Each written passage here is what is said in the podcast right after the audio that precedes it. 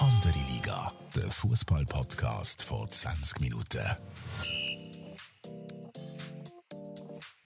Willkommen zur zweiten Folge Andere Liga. Mein Name ist Tobi Wedermann, Sportchef von 20 Minuten. Und ich bin wie immer in Zukunft mit dem Fabu Rauch, ähm, NZZ-Fußballjournalist, Chefredakteur vom Sportlerinnen-Magazin und vieles mehr. Ähm, Fabu, was hast du für ein Feedback bekommen auf die, zwei, äh, auf die erste Episode? Ja, zuerst mal freue ich mich, dass ich wieder mit dir äh, so kurze Zeit später darf über Fußball plaudern Das Feedback war eigentlich positiv. Gewesen, was sicher damit zusammenhängt, dass die Leute, die es nicht gut haben gefunden, mir nichts gesagt haben. Aber ich denke, wir können zufrieden sein. Wir haben sicher ein paar Sachen nicht gut gemacht, aber das versuchen wir jetzt besser zu machen, zum Beispiel heute. Wie war es bei dir? Gewesen? Hey, äh, sehr überwältigend. Ähm, ich habe sehr viele Rückmeldungen bekommen. Sowohl ähm, viel Positives, aber auch konstruktive Kritik. Äh, wirklich Sachen, die wir uns auch können, äh, und werden zu Herzen nehmen.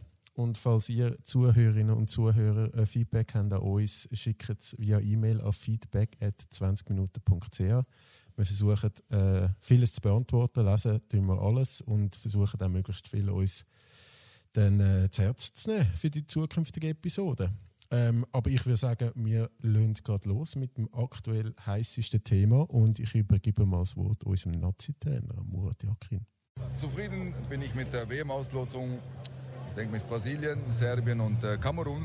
Das sind äh, tolle Herausforderungen, tolle Mannschaft, tolle Nation und auch äh, tolle Spieler. Also ich freue mich, äh, dass wir unsere Begegnung haben und äh, und äh, wir tun uns äh, sehr gut vorbereiten, dass wir uns äh, ja, für die nächste Runde qualifizieren.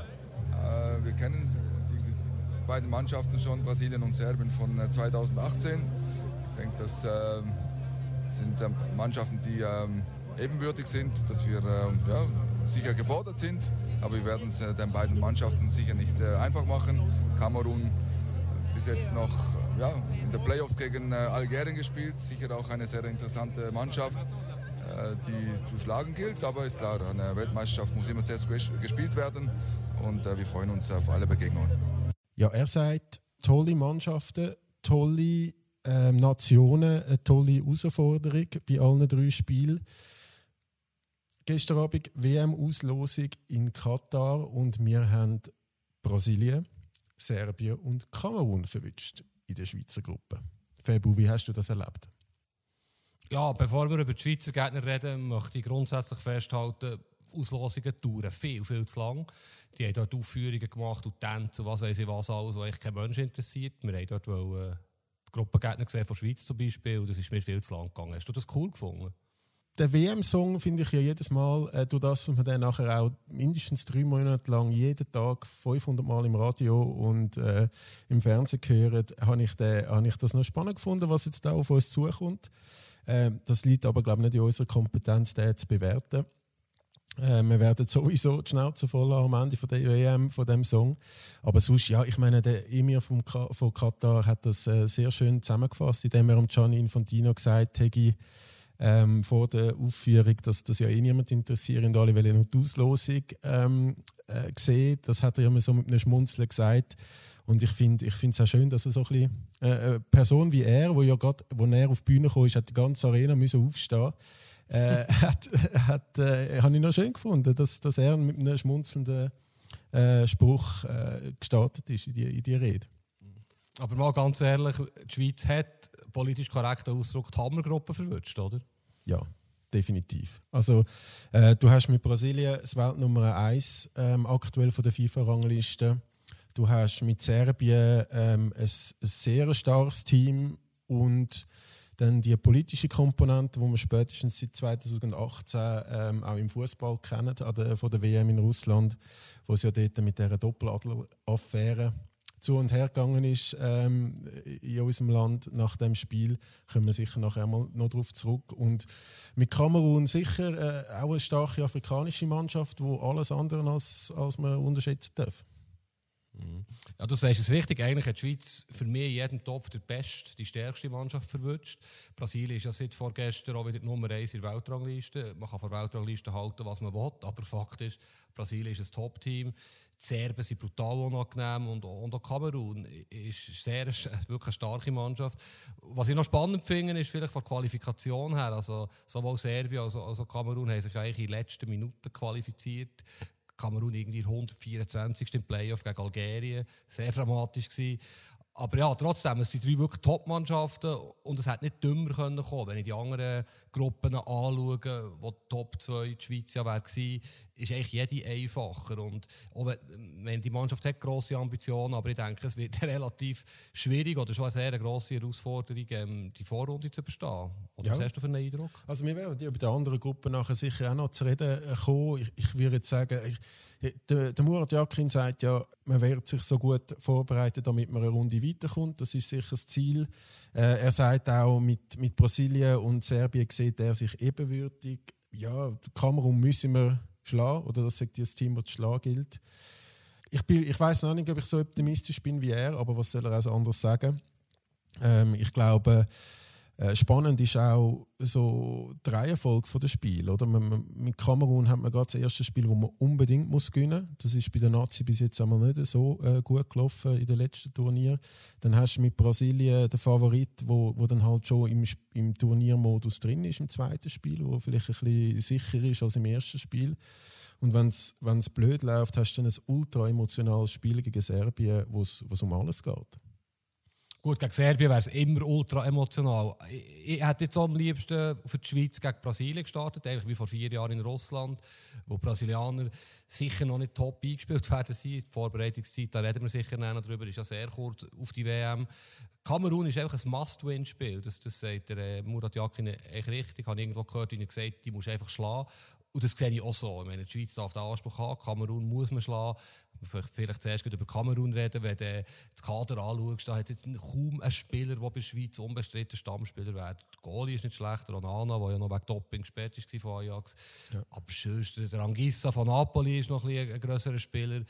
Vorhin ist der Schupamotting, aber der ist bei Bayern Bänkli wärmer von Lewandowski. Also, das ist keine Übermannschaft. Die muss man schlagen, Fakt. Und Serbien ist 50-50 Spiel, Brasilien ist Mossenseiter. Ja, es wird eng. Wenn wir mal ähm, hören, was der Sheridan Shakiri nach dieser Auslosung gesagt hat. Unbedingt. Gleiche Gruppe halt wie, wie 2018, also mit Kamerun äh, neu, ein neues Land dazugekommen, wo, wo ich interessant finde und äh, wo auch schwierig wird. Und weil sie natürlich auch gute Spieler haben, äh, Spieler, die in der guten Liga spielen. Wir brauchen sehr, sehr, drei sehr gute Leistungen, um gegen die Mannschaft zu bestehen das ist klar. Ähm, aber wir gehen natürlich auch mit Confidence in das Turnier rein und äh, haben auch Fortschritte gemacht und äh, haben natürlich auch jetzt schon sehr viel Erfahrung äh, in der Mannschaft äh, mit, mit äh, verschiedenen oder vielen Turnierteilnahmen. Äh, jetzt wissen wir, was auf uns zukommt und versuchen natürlich auch ähm, so weit wie möglich kommen. Aber klar, das erste Ziel ist, ähm, die Gruppe mal zu überstehen, was sehr schwierig wird sein und dann äh, schauen wir weiter. Äh, wie, ja, wie siehst du das? Ich, ich weiß nicht, du sagst Kopf an Kopf Serbien. Wenn ich dort auf den Kader schaue, du hast bei Kamerun äh, natürlich recht, aber bei, bei Serbien ist natürlich im Vergleich zu vier Jahren, zu vor vier Jahren, ist das ein, nochmal ein deutlich stärkeres Team geworden. Also Dusan Vlahovic vor allem voran, wo jetzt im, seit dem Winter bei, bei Juventus spielt, ich meine, du hast die Serie A, verfolgst du auch äh, sehr gut. Es hat äh, der Sergej äh, Milinkovic Savic, Entschuldigung, von Lazio Rom, wo ja schon x-mal bei Manchester United landen wenn man den Transfergerücht ähm, glaubt. Äh, alles äh, wirklich mehr ist das aus der Serie A. Wie, wie siehst du das? Ja, ja, vielleicht kannst du jetzt Shakiri zuerst noch etwas. Ja. Also ich habe es noch lustig gefunden. Irgendwo habe ich gehört, dass er gesagt hat, äh, die spielen alle in grossen Ligen. Also so wie er in den USA.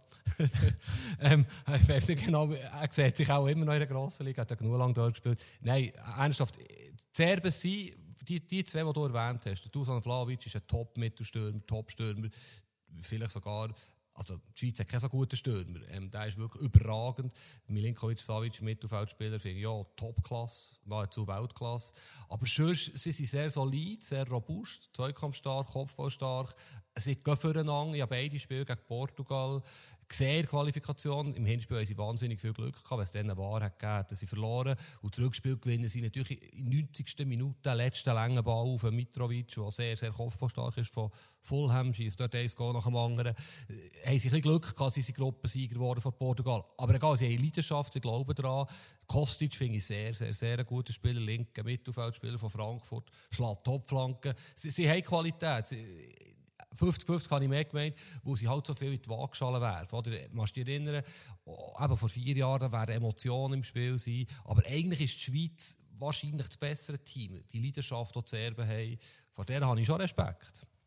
Man muss vielleicht, wenn wir jetzt gerade beim Serbien-Spiel bleiben, noch, noch, schnell äh, erklären, 2018, wo ja das äh, ein recht hitziges Spiel war ähm, und äh, der, beim 2-1, dann, also sowohl beim, beim 1-0 vom Granit Xhaka wie auch vom, beim 2-1 vom Sherdan Shakiri, äh, kurz vor Schluss, äh, haben die mit der Doppeladler-Geste ähm, gejubelt.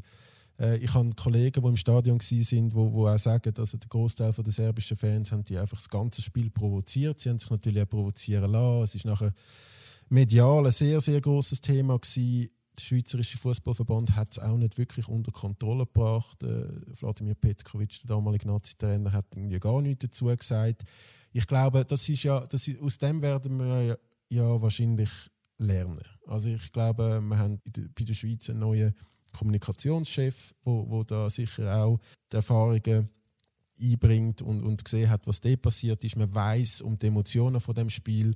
Der Sheridan Shakir und der Granit Xhaka wissen sicher auch, was auf sie zukommt und wie sie müssen reagieren müssen. Und ich glaube auch, dass in Katar vielleicht weniger serbische Fans im Stadion werden sein äh, wie in Russland. Oder wie siehst du, das, hast du das Gefühl, es wird nochmal so eine riesige Thematik? Medial sicher, aber im Spiel? Ja, ich, ich glaube schon im Fall. Ich meine, das geht jetzt acht Monate bis zu diesem Spiel. Acht Monate, wo, ja, oder wir alle können das gar nicht nachvollziehen, außer du hast kosovarische oder serbische äh, Wurzeln, was da passiert, was da auf dem Spiel steht, was da in den Zeitungen wird geschrieben, der Hass auf die Familie untereinander. Ähm, die Plakate, die vielleicht, keine Ahnung, wie viele Leute das da in Doha werden sehen, wie viele Touristen, Corona wird vielleicht auch noch ein Faktor spielen.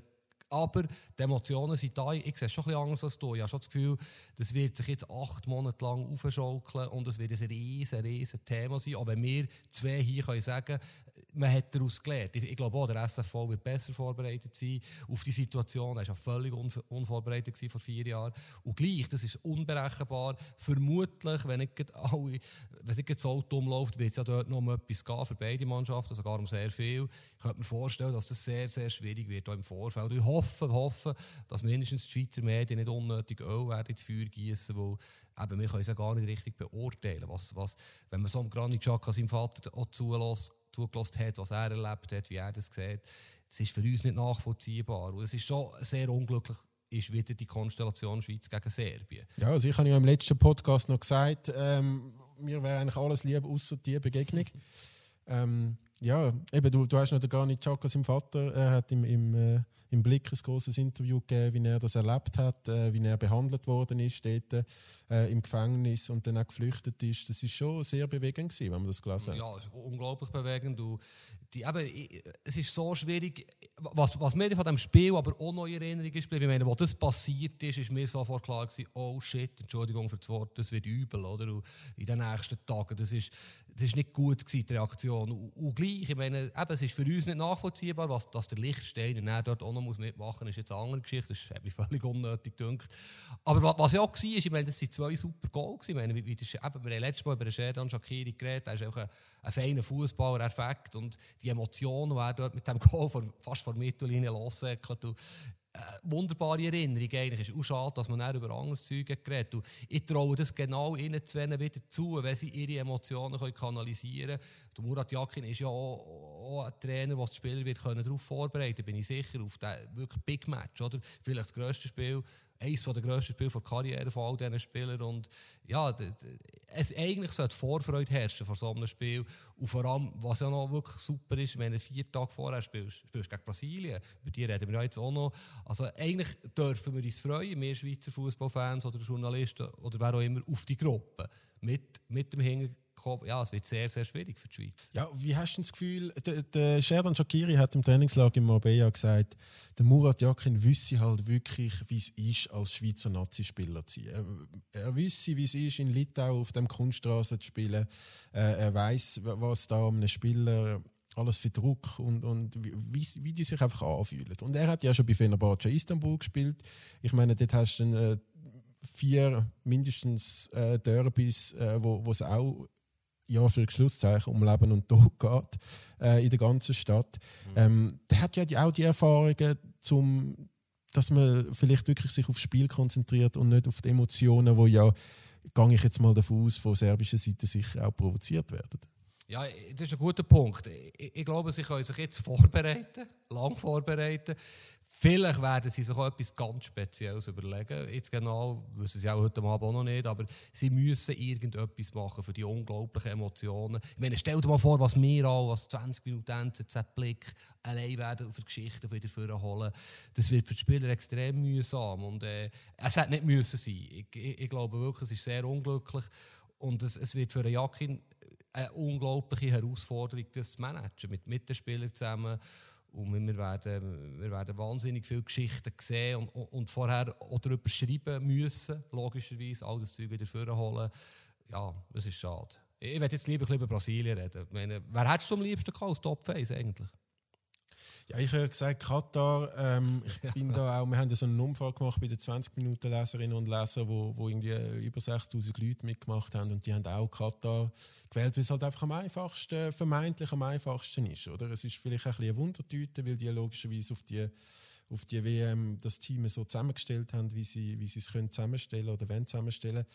Aber ich hätte jetzt vielleicht lieber Argentinien gehabt als, als Brasilien ist halt schon ein Hammer. Also du äh, hast mir während der Auslosung gerade noch geschrieben, äh, du bist sehr euphorisch gewesen, du hast ja in der letzten Episode gesagt, dass du dir Brasilien wünschst, dass du das, das letzte Mal auch cool gefunden hättest, auf den Neymar zu fiebern. Du kannst es vielleicht sagen, wie, wie, wie gut dass das brasilianische Team momentan ist. Ja, also eben, ich habe während der Auslosung geschrieben, ich, ich bin wirklich seit wir reden vielleicht noch über unsere WM-Erinnerungen, meine erste WM, Brasilien ist einfach das gelbe Liebling, das ist für mich eine, Faszination. Das ist faszinierend. Ich war x-mal selber in Brasilien, verfolge sogar die brasilianische Liga relativ intensiv. Das kann man jetzt ein bisschen nerdig finden, aber Rio de Janeiro ist, ist, ist mein Traumort und ich habe immer Freude, dass es um Brasilien, brasilianischen Fußball geht. Neymar weiss ich alles die Sachen, die man über ihn sagt, die nicht gut sind, finde ich auch nicht gut zum Teil. Aber er ist, er ist einer, der mit ins Stadion geht. Er ist noch äh, Shakiri hoch, hoch Shakiri vielleicht, oder? Also was der im Ball kann, so ein grosses Talent ist, ist fast einmalig. Und ja, es ist schön, spielt die Schweiz gegen Brasilien, wo, wo, wo wirklich so viel zu bieten hat. Und sie sind im, wirklich sehr, sehr souverän durch die Qualifikation. Ist jetzt nicht so schwierig in Südamerika für ein Land wie Brasilien, aber sie haben wahnsinnige Qualität. Und wenn man das Kader anschaut, also ich wollte jetzt nicht langweilig, aber erstaunlicherweise sind noch Spieler wie Dani Alves, 38, Thiago Silva von, von Chelsea, 37, glaube ich, sind immer noch dabei, sind immer noch Stammspieler, aber sie haben schon frisches Blut bekommen. Sie haben mit dem Marquinhos eine Weltklasse in der Verteidigung, das Mittelfeld ist immer noch der Casemiro sehr wertvoll, vorher führt der Neymar natürlich auch Offensiven an, mit 10, 11, 12 Spielern, die, die alle wirklich Topklasse sind und sagt man immer von Brasilien, sie haben ein gutes Team, aber ich habe mal wirklich das Gefühl, sie haben vielleicht auch ein daraus gelernt und sie sind auch ein unglücklich ausgeschieden vor vier Jahren gegen Belgien. Sie, sie müssen etwas aus, auswerten. Es ist im Neymar seine letzte WM und vermutlich mit 30. Ja, ich traue ihnen sehr viel zu. Ich freue mich extrem auf das Match. Ich weiß nicht, wie du Brasilien siehst, wenn nicht ganz so viel Enthusiasmus vielleicht einen Tag leist für ein Land wie jetzt ich. Ja, also wenn man nur schon auf den Marktwert schaut von diesen beiden Nationalteams, hat ja Brasilien gefühlt äh, viermal viermal mehr Marktwert, irgendwie fast, fast 900 Millionen. Und du, du hast natürlich recht, also in der Offensive, äh, nicht nur der Neymar, äh, der Coutinho, der natürlich von, von dem, von dem Superstar-Flair verloren hat in den letzten vier Jahren, weil er sich weder bei Bayern noch bei Barcelona wirklich können durchsetzen und jetzt bei Aston Villa ist. Aber du hast natürlich dort mit dem Vinicius von, von Real Madrid, mit dem Rodrigo von Real Madrid, mit dem Anthony, der bei Ajax unglaublich gut spielt auf dem Flügel, äh, wo jetzt alle Top-Clubs dran sind hast du richtig Speed und Spielfreude und, und technisch starke Spieler, die dort äh, die Verteidigung von, von allen WM-Teams wird schwindlig spielen. Ich habe einfach das Gefühl, wie du richtig sagst, in der, in der Defensive sind sie schon ein bisschen alt und die, die Spieler sind halt schon auch ein bisschen verletzungsanfällig, oder? Also der Diego, Thiago Silva, der immer wieder mal ein bisschen etwas hat, der Neymar sowieso. Es, ist, ich, ich, es nimmt mich dann Wunder, wenn das mitten in der Saison ist, wie die Brasilianer, wie fit das die denn sind. Oder ob dann auch, ich meine, ich weiß ja gar nicht, was mit dem Neymar passiert in Paris, aber äh, man könnte ja, so wie es einmal gewisse PSG-Fans immer vorwerfen, es kann durchaus sein, dass der vielleicht in Anführungsschlusszeichen verletzt ist ab Oktober, dass er dann ja, ja fit ist ähm, gegen Ende November für die WM. Mhm. Ja, das ist ein guter Punkt. Ich gehe so weit, ich behaupte, der Neymar wird sich Ende, wird Ende August auschecken, egal wo er shootet, und sich auf die WM vorbereiten, wo ja in der Vorrunde nicht viel entschieden wird, die Liga und die Champions League. Weil es, es ist ja so, es ist sehr ein sehr intensives Programm. Es ich glaube, 10 Tage maximal, 7 bis 10 Tage Vorbereitungszeit. Gerade für die alten Herren wie Thiago Silva, Dani Alves, die werden sicher im Herbst jetzt auch nicht äh, bis ins Letzte gehen. Und das wird eh entscheidend sein, wie sie die Spieler wie welche Spieler sind verletzt und wie gesagt, es würde mich nicht überraschen, wenn der Neymar zwei, drei Monate vorher irgendwie eine kleine Muskelverletzung reinzieht und sich auf die WM vorbereitet. Weil, äh, es wird schon sehr intensiv und von dem her ist es noch gut, das hat man vielleicht nicht so mitbekommen oder noch nicht so überlegt. Äh, die Schweiz spielt ja erst am vierten Tag vor WM und das ist, von dem her haben sie ja ein paar Tage mehr Vorbereitungszeit, wenn sie sich besammeln bis zum ersten Match. Das wird vor allem den Brasilianern helfen, aber wahrscheinlich auch Murat Yakin, der halt noch ein bisschen mehr einstudieren in den Trainings. Und es wird brutal intensiv, bis das losgeht. Also das wird ein wichtiger Faktor sein. Hast du das bei den Brasilianern, es könnte ein Problem sein, dass sie so alt sind, wo du das vorher erwähnt hast mit der Verteidigung, oder? Ich glaube nicht das Problem, weil, weil ich schaue jetzt noch auf Chelsea und der Thiago Silva macht für seine, was ist er, 38 jetzt? 7, glaube ich, ja. 37. 37 ja. ähm, macht, macht also wirklich einen, einen richtig, richtig guten Job äh, dort hinten. Sehr souverän, sehr sicher ich glaube, ich glaub es gibt mir ein bisschen Hoffnung. Also sowohl bei, bei Serbien wie auch bei Brasilien, dass jetzt die nicht auch noch eine Weltklasse-Verteidigung von A bis Z haben, sondern man muss als Schweizer Nazi defensiv stabil stehen, was am Murat Yakin eine sehr große Herzensangelegenheit ist, fast Prio 1, würde ich sagen. Und man, hat, man wird können Chancen haben gegen vorne, glaube ich. Mit äh, Okafor, Brele Imbolo, Shakiri, wir haben es im letzten Podcast schon aufgezählt. Ähm, da ist Qualität um, da ist Speed um, da ist Spielfreude um. Und ich glaube, dass man, dass man gegen beide Defensiven eine Chance hat. Ähm, wie wir dann defensiv aussehen gegen die, das ist dann ein bisschen die andere Frage. Ja, das glaube ich absolut da. Das ist, man darf die Schweizer nicht unterschätzen. Das hört man ja immer noch im Freundeskreis oder User-Kommentaren oder wo immer. Ja, die Schweiz jetzt gegen Kosovo 1 1 hey, die Mannschaft hat in den letzten Jahren Unglaubliches erreicht. Schon, schon nur letztes Jahr. Und sie darf sich nicht kleiner machen, oder die Schweiz darf sich nicht kleiner machen, als sie ist. Weil ich glaube, die Brasilianer haben jetzt auch nicht gejubelt und Serben, was sie die Schweiz zugelassen bekommen. Weil auf dem Papier ist die Schweiz klein, Top 2 Deutschland. Ja, das weiß man, Deutschland ist Deutschland, aber die Schweiz ist schwierig zum Schlagen. Sie hat gegen Brasilien nicht verloren vor vier Jahren, sie hat gegen Frankreich mehrmals ein Turnier sehr gut gespielt. Sie hat gegen Argentinien 2014 bis in die letzte Minute von Verlängerung super mitgehalten. Da ist, da ist einiges an Qualität um. Und du bist ja, glaube mit dem Granit und mit dem Sherdan zusammengekocht letzte Woche. Der Granit tut ein mehr als der Sherdan. WM-Titel ist ein offensiver in Kommunikation, aber die Spieler wissen schon, was sie können. Äh, oder was hast du für einen Eindruck bekommen, wo du mit ihnen geredet hast über das? Ja, also ich, ich habe dort ähm, Granit Xhaka sogar verstanden. Oder Prag war, äh, ist der WM-Titel wieder das Ziel? Und er hat ganz klar gesagt, ja. Hat dann aber nachher auch begründet, für ihn sei Achtelfinal kein Ziel. Also es ist wie, das Ziel ist so lang wie möglich im Wettbewerb sein und das heißt Titel oder Final. Und, und ich verstehe das aus, aus Ehrgeizperspektive verstehe ich das noch. Macht einfach automatisch auch wieder Druck auf die Mannschaft, wenn, wenn er das äh, dann so es abgekürzt wird auf WM-Titel ist Ziel.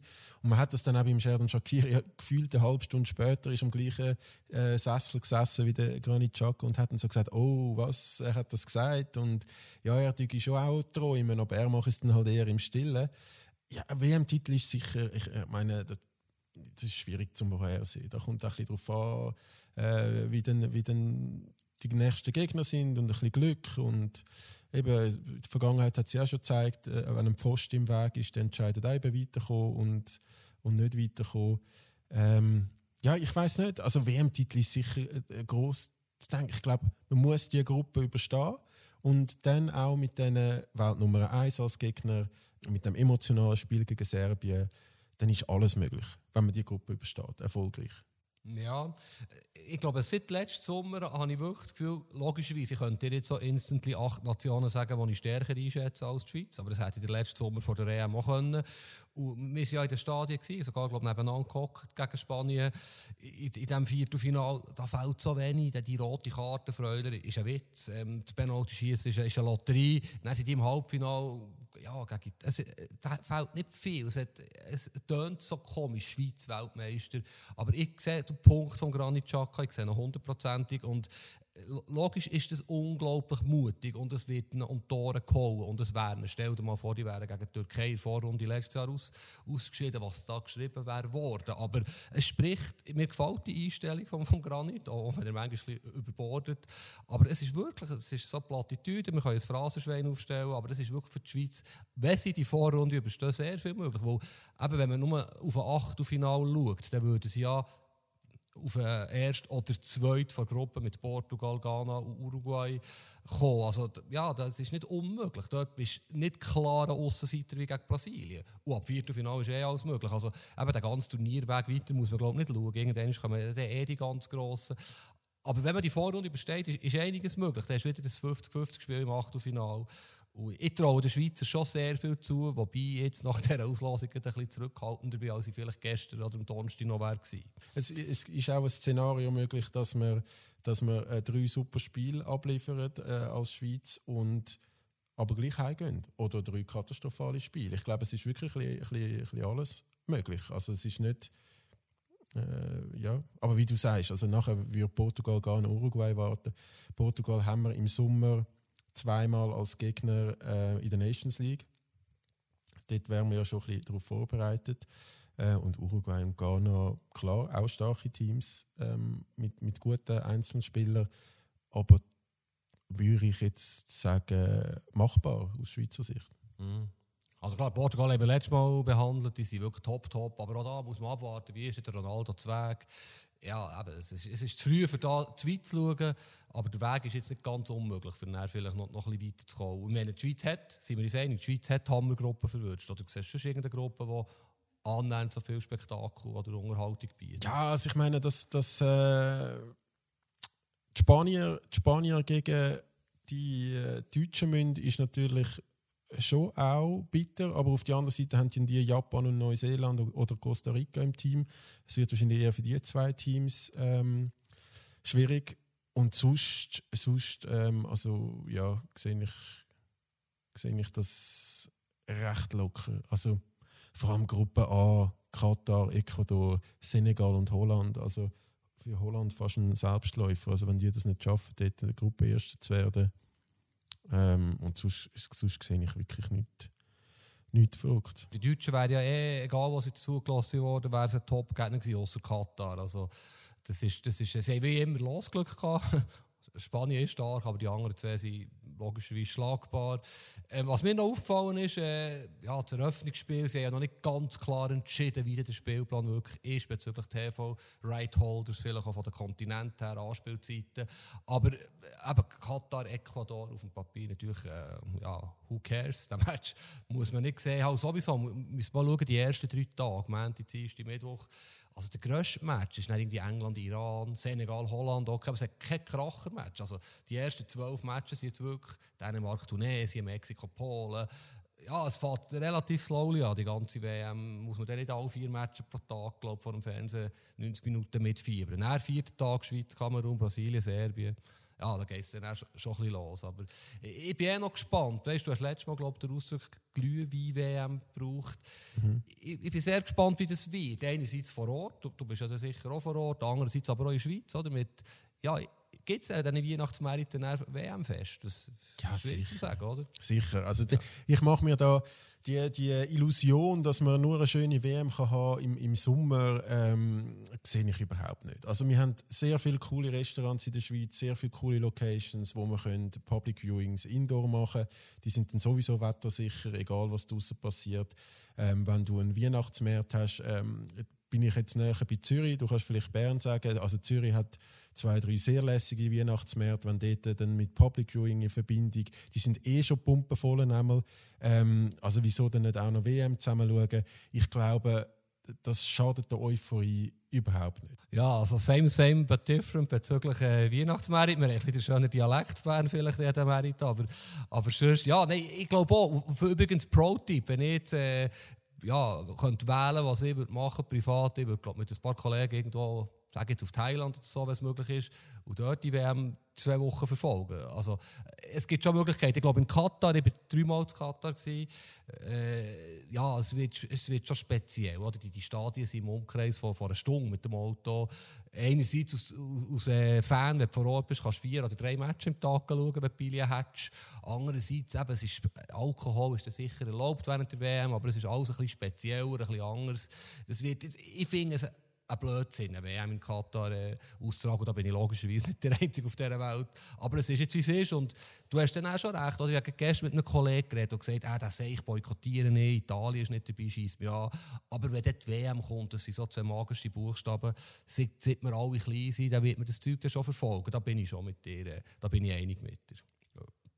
Was hast du echt das Gefühl, wer, wer gewinnt? Wer ist dein Favorit? Oh, das ist ja, das ist, äh, das ist ja eine Frage. Ähm, ja, denk, ja, denk, die leite jetzt relativ zügig rüber. Unvermittelt. Jetzt, äh, jetzt Nein, also ich, ich, glaube ja schon, also wenn, wenn du Brasilien anschaust, vom Kader, von, von ähm, wie die durch Quali sind und wenn dort alle fit sind, ähm, sie gehören die sicher dazu. Sonst habe ich aber nicht so einen ganz klaren Favorit. Also wie jetzt zum Beispiel vor vier Jahren, wo ich, wo ich Frankreich schon als einer der größeren Favoriten gesehen habe. Ich glaube, ähm, Deutschland, ähm, so wie es aktuell mit dem Kader dasteht, wäre sicher, wär sicher eine Option. Ich meine, eigentlich kein Favorit ist ein bisschen Dänemark, oder? Die, in der Quali ähm, sind, die, sind die sehr stark gewesen. Ja, Dänemark ist, hat wirklich eine starke Mannschaft, finde ich. Ja. Aber es ist so ein bisschen augenhohe Schweiz. Es hat schon 6, 7, 8, die ich besser finde. Wie du sagst, es hat jetzt keinen Top-Top-Favorit. Für mich sind Brasilien, Portugal, Frankreich noch ein bisschen höher als England, Spanien. Ähm, Italien kann ich jetzt nicht mehr sagen, Deutschland, Argentinien. Auf sowieso die Deutschen, weißt, wenn wir dann noch schnell, du hast es vorhin erwähnt, Hansi Flick macht einen super Job, aber einerseits fehlt mir wirklich ein Top-Stürmer. Ich finde, jetzt hat der Havertz ein vorne gespielt, der, äh, der Werner ist, ist ein bisschen ein Chancentod, der Müller ist der Müller, klar, aber er ist jetzt auch nicht äh, wow, der Wahlstürmer, er geht so ein bisschen zwischen den Räumen. Und was sie vor allem das Problem haben, sie immer noch Außenverteidiger. Links haben sie jetzt vielleicht der Gossens, der, der Raum hat es nicht schlecht gemacht von Hoffenheim, aber rechts. Also die schwierigste Aufgabe für den Flick wird auch sein, ähm, Kimmich, ähm, Joshua Kimmich klar zu machen, hey, wir brauchen die hinten rechts, du kannst nicht im zentralen Mittelfeld spielen. Dort haben wir Gündogan, Goretzka, wer auch immer. Also, aber eben, sie sind für mich nicht, noch nicht so weit, dass sie wirklich zu den Favoriten gehören. Darum, äh, wenn ich jetzt 100 Franken setzen würde ich es auch nicht nur wegen dem Herz schon, schon auf Brasilien machen. Ich tue noch gerne wetten. Du weißt nicht, wie du das hast, aber... Wie ist denn das, wenn jetzt Brasilien gegen Schweiz spielt? Für wer bist denn du dort?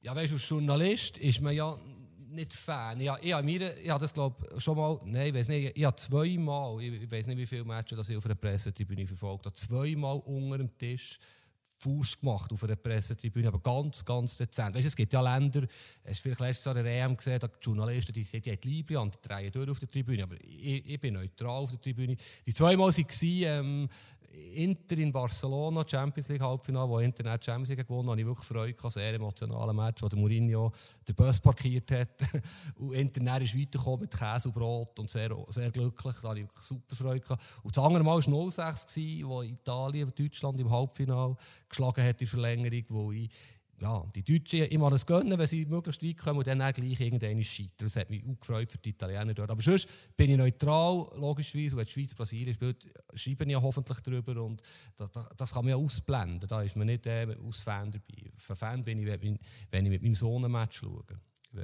Oder du, du gehst ja nicht bei den GC-Match auf Gegenseite der Südkurve, oder? Wie heisst eigentlich die Kurve, wo GC-Fans sind? Früher hat die Ester oder Ost geheißen im Hartum, glaube ich. Ähm, jetzt, keine Ahnung, die Exilkurve nicht. Ich weiß es nicht. ähm, äh, ja, aber Club ist ja nochmal etwas anderes. Ich, ich, ich glaube, ähm, vielleicht können wir ja fünf Minuten darüber reden. Ich, ich bin mir, du merkst, ich rede ja auch immer wieder mal von mir als Schweiz ähm, mhm. und nicht von der Schweiz. Ähm, ich sehe das ein bisschen anders. Ich habe, ich habe, äh, an der EM war ja mein erstes Turnier, das ich verfolgen ähm, direkt als Journalist bei der, bei der Schweizer Nazi. Und ich habe es dann schon ein bisschen, ja, nicht irritierend, aber ich verstehe den Punkt, den du sagst, aber wenn dann rundum Wales 1-1 ist es, glaube ich, schießt und alle am Durchdrehen sind, von Fernsehen über äh, geschriebene Presse bis zu Radio, und wenn dann bei uns irgendwie ähm, gegen Frankreich so ein spektakuläres Spiel gönnt, siehst du eigentlich gar nichts. Also von der Weltschatzbar, wo, wo richtig durchdrehen, das finde ich auch sehr sympathisch. Ähm, ich habe ich hab dann beim einen oder anderen Goal gegen Frankreich in Bukarest auch ähm, bin ich ein bisschen emotionaler geworden. Ich finde, ich sehe als Land, wenn wir, wenn, ich glaube, du kannst kritisch über etwas berichten und dich gleich freuen, wenn du weiterkommst. Also, was sagen, mein Verhalten war komisch gewesen, dann in Bukarest im Achtelfinale? Ja, nein, vielleicht ist das dort aber auch, vielleicht als 20 Minuten Journey darf man sich ein bisschen mehr freuen und als NZZ Journey muss man, muss man ein bisschen äh, gemäßigter... Professionell. Ja, also ein, ein Wort, das mir jetzt auf der, auf, der, auf der Zunge liegt, sage ich jetzt lieber nicht. Äh, aber das ist lieb, das ist lieb. Ähm, aber weißt du, was noch dazu ist gekommen? Die fünf Minuten, die haben wir noch nicht erreicht, du hast die Klammer auf da ist. Ich habe meinem Sohn gesagt, vor dem Match, morgen kommt der Papi heim, die Schweiz verliert gegen Frankreich. Und am nächsten Morgen, als er aufgestanden ist, hat Mama gesagt, ja, Papa bleibt noch ein bisschen. Und ja, lustig wäre gewesen, wenn die Schweiz nochmal weitergekommen und noch ein Wembley Halbfinale. Aber jetzt haben wir Klammern ja. sehr weit ähm, Aber ich, ich sehe die Punkte, es gibt wirklich viele Nationen, wo, wo Journalisten die grössten Fans sind. Ich finde das wirklich daneben, es geht gar nicht. Ich bin dort neutral, aber das ist ja gut, dass es da auch da unterschiedliche, unterschiedliche Meinungen gibt. Das war ja, glaube ich, dein erstes, dein erstes Turnier. Gewesen, gell? Ja, genau, das habe ich ja vorher gesagt. Dass es ist, äh, im, im Gegensatz zu dir, vielleicht können wir über das noch schnell reden. Was, was, seit wann bist du ähm, als Journalist bei der Schweizer Nazi dabei? Welche Turniere hast du schon alles miterlebt? Ähm, ja, Journalist, äh, muss ich schnell selber überlegen, was ich die Schweiz dann noch nicht. Ich bin schon, schon ein bisschen älter als du. Also, mein erstes Turnier journalistisch war EM 2000, gewesen, da war aber die Schweiz nicht dabei. Gewesen. Und dann bin ich eigentlich immer dabei gewesen. Ab 04 EM in Portugal bin ich an jedem Turnier dabei gewesen. Ich bin aber lustigerweise das erste Mal live für eine WM gewesen, äh, 94. Hat mir mein Vater, wo ich glaube Gimmerprüfung bestanden habe, hat mich zwei Wochen in die USA eingeladen, inklusive WM-Final, Brasilien, Italien. Inklusive Werbung. Also, ah, da muss ja Geld rum sein bei der Familie. Nein, das ist, äh, das ist einfach ein riesiges Geschenk. Mein Vater hat gute Beziehungen im Fußballgeschäft und hat da gut, ist gut zu Billy gekommen. WM-Final Brasilien, Italien, in Los Angeles, super Erinnerung. Ja, äh, und dann habe ich eben logischerweise WMs, 98 äh, bin ich auch mit meinem Vater und dann ab 02, ab 06, Entschuldigung, eigentlich jede mit der Schweiz mitgemacht und auch die Finals immer gesehen. Dann noch. Also ja, das, das sind natürlich schöne Erinnerungen, auch, auch all die EMs. Die allererste WM, die ich erlebt habe, übrigens aus Gio, war 86. Ich habe Panini-Bilder gesammelt. Äh, es war Maradona seine WM, aber Brasilianer haben natürlich auch ihre Supermannschaft. Cacico war mein grosses Idol. Äh, das, das, eben von dem her die Faszination WM. Die, die es erlebt haben, wissen, was ich meine mit Mexiko 86. Das war so grossartig aus Gio das miterleben, da ist mir auch noch unschuldig und so. Ich weiß nicht, welches war dein erstes grosses Turnier, das du erlebt hast? Ja, also 86 bin ich noch nicht mal geplant. Eben, ja. Aber äh, Aber es ist lustig. Ähm, ich ich erzähle das immer wieder in so Runden, um zum meine Leidenschaft für Fußball zu unterstreichen. Ich habe wirklich so das Gefühl, äh, 94 bin ich 4 5 gewesen.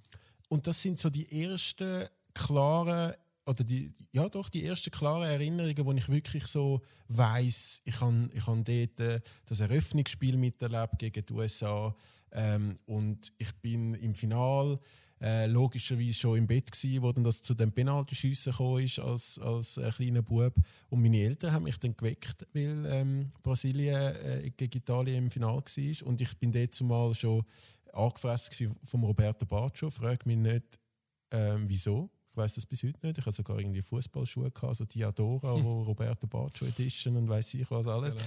Ähm, und bin dann dementsprechend auch traurig gewesen, wo der das gerade versemmelt hat am Schluss. Aber ja, 94 ist so die erste, die erste ähm, so weite, also nicht klar, ich das dort nicht so, so näher miterlebt, wie ich es jetzt mache.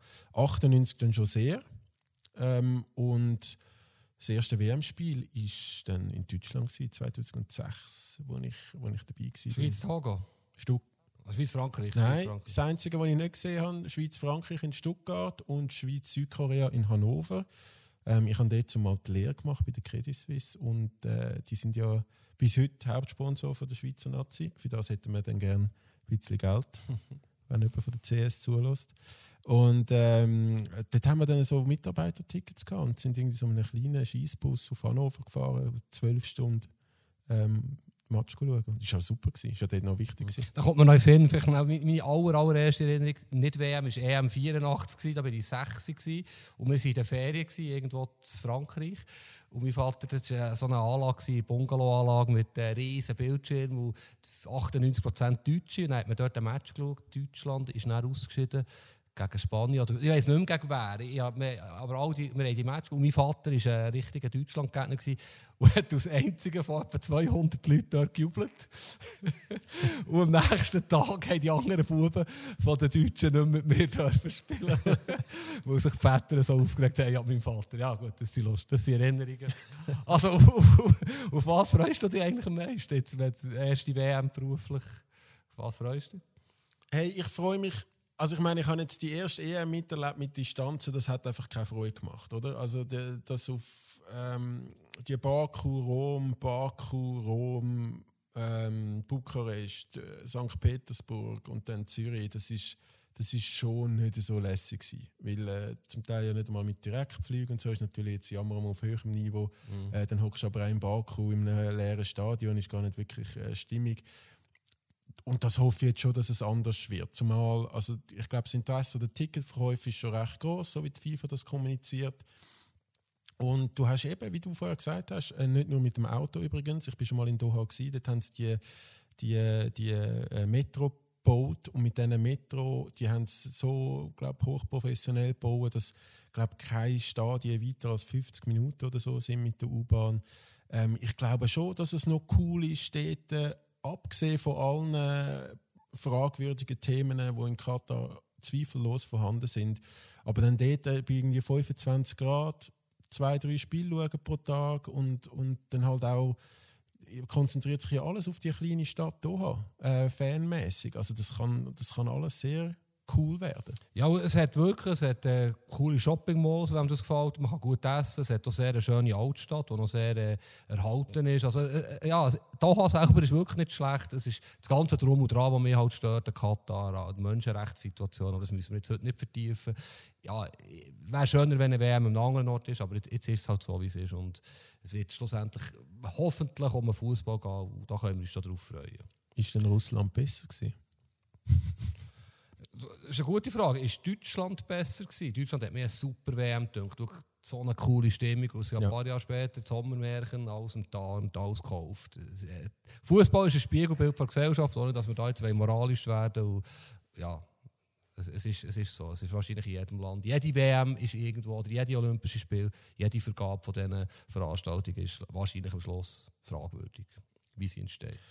Ich freue mich ja in Katar auch darauf, es hat das Nusret für die, die das nicht wissen, das ist äh, so ein Steakhouse von einem türkischer Metzger, der sehr äh, berühmt worden ist, so seine Salzpose auf Social Media, wie er das Fleisch salzt.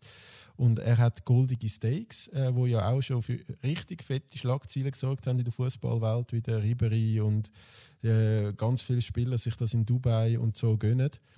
Es nimmt mich dann schon Wunder, wer während der WM dann dort geht, Goldsteaks essen. Also hast du schon mal eins gehabt in dem Fall? Ich bin dort schon essen. Äh, das Goldsteak tue ich mir aber für Doha aufsparen. Oh, du Dekadente, du.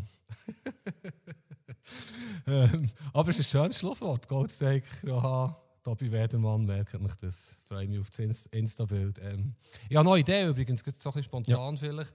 Wollen wir ein Spiel vom Podcast einführen, quasi ein Match, wo jetzt in nächster Zeit spannend ist, wo wir beide einen Tipp abgeben, dann können wir das nächste Mal schauen. Ja, jetzt gerade fürs Wochenende, ja. oder, oder?